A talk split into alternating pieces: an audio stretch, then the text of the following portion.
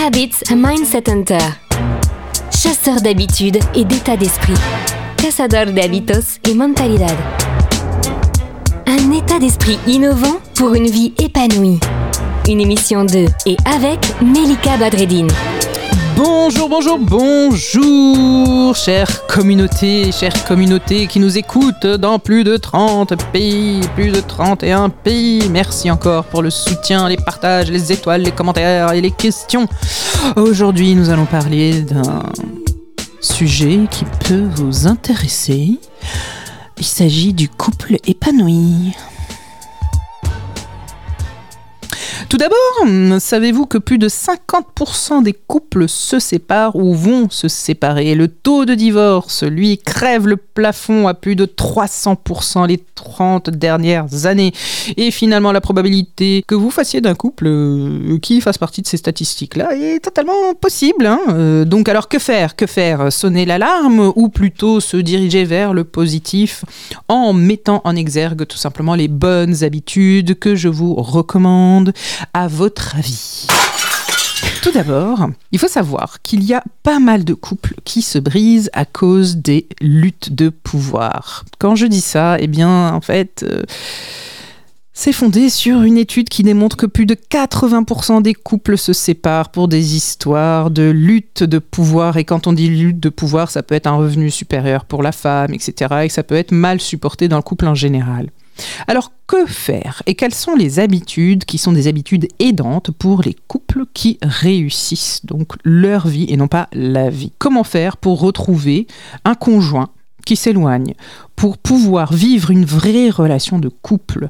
Je parlerai pas de symbiose, c'est pas forcément l'idéal. Et comment offrir justement un cadre de vie idéal rempli d'amour et de sérénité à nos chers petits bambins quand on en a? Eh bien, une des premières clés, c'est l'empathie. C'était Henry Ford qui disait Le secret du succès, s'il existe, c'est la faculté de se mettre à la place de l'autre, et donc de considérer les choses de son point de vue, autant que d'une autre.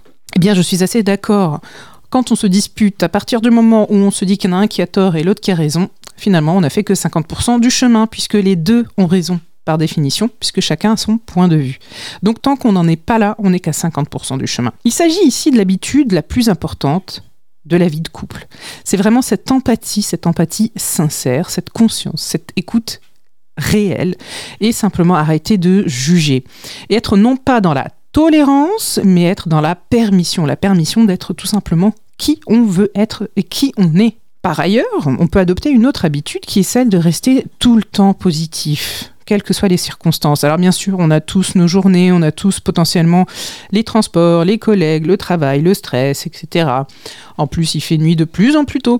Il n'empêche que ça reste un challenge hein, finalement de rester positif en toutes circonstances. On peut aussi se disputer, entre guillemets, de manière constructive, c'est-à-dire comprendre vraiment le mécanisme de la dispute, savoir le flairer et pourquoi pas le dévier sur quelque chose de plutôt plus calme et de constructif afin d'éviter de se disputer encore et encore sur les mêmes, pour les mêmes raisons. Par ailleurs, une autre habitude serait aussi de tout simplement se dire que rien n'est acquis, que chaque jour est un, une nouvelle occasion de prouver son amour, alors peut-être pas forcément pour le prouver, mais le montrer, le démontrer, en tout cas le partager, partager des moments.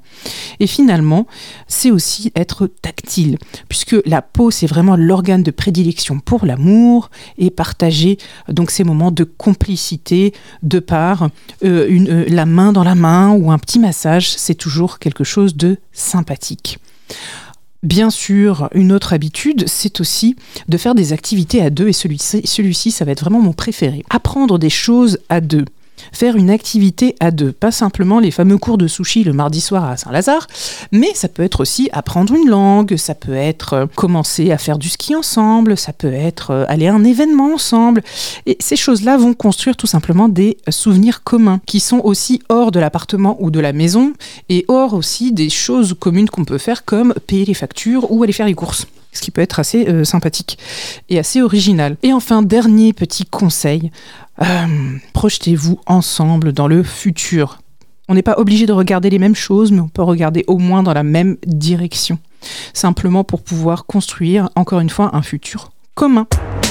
Le bon plan de Melika.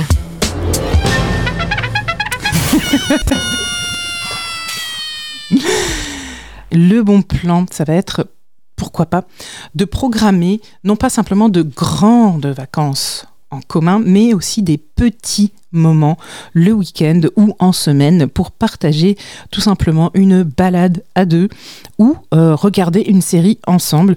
On pense pas forcément à quelque chose de plan-plan sur le canapé, mais simplement se dire que l'intimité finalement, ce qui construit aussi la solidité du couple dans l'habitude, est-ce que ce n'est pas aussi tout simplement se montrer dans sa plus grande authenticité dans son pyjama à manger des chips devant la télé?